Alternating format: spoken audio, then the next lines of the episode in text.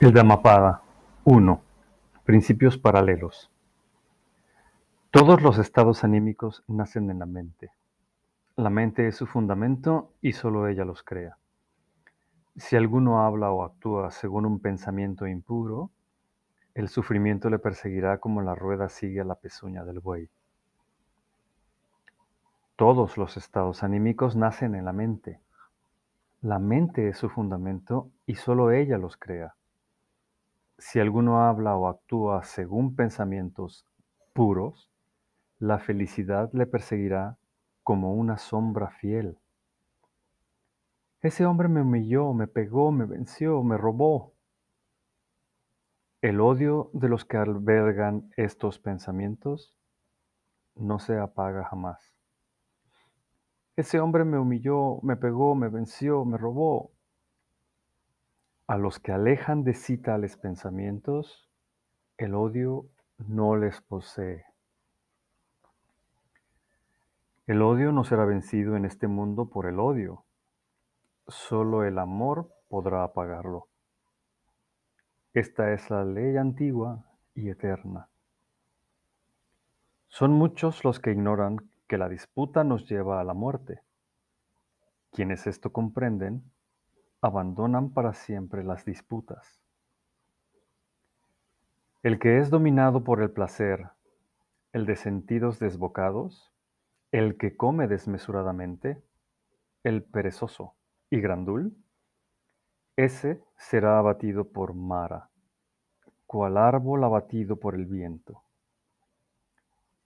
El que sabe que las impurezas, el que gobierna sus sentidos, el que come con medida, el que es piadoso, el que está lleno de energía, no será abatido por Mara, cual montaña que no puede ser abatida por el viento.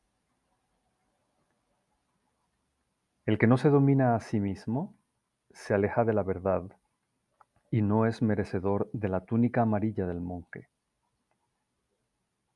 El que ha quedado libre de toda mancha, el que estima la moral, el que es templado, el que se domina a sí mismo y ama la verdad, es merecedor de la túnica amarilla del monje.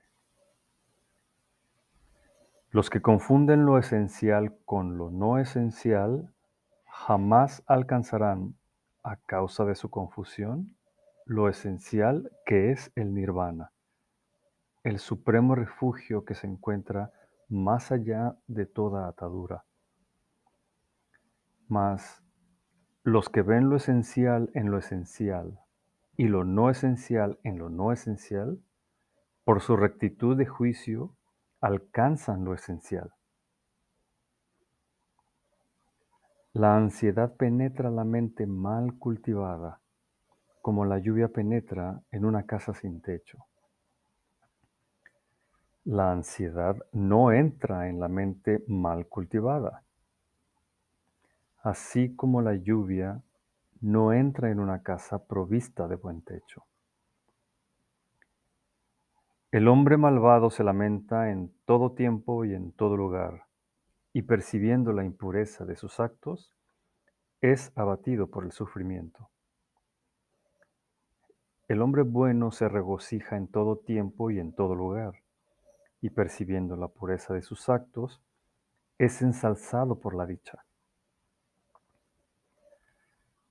El hombre que actúa mal sufre en todo tiempo y consciente de que ha obrado mal, va aumentando su sufrimiento. El hombre que actúa bien es feliz en todo tiempo y consciente de que ha obrado bien, va aumentando su dicha.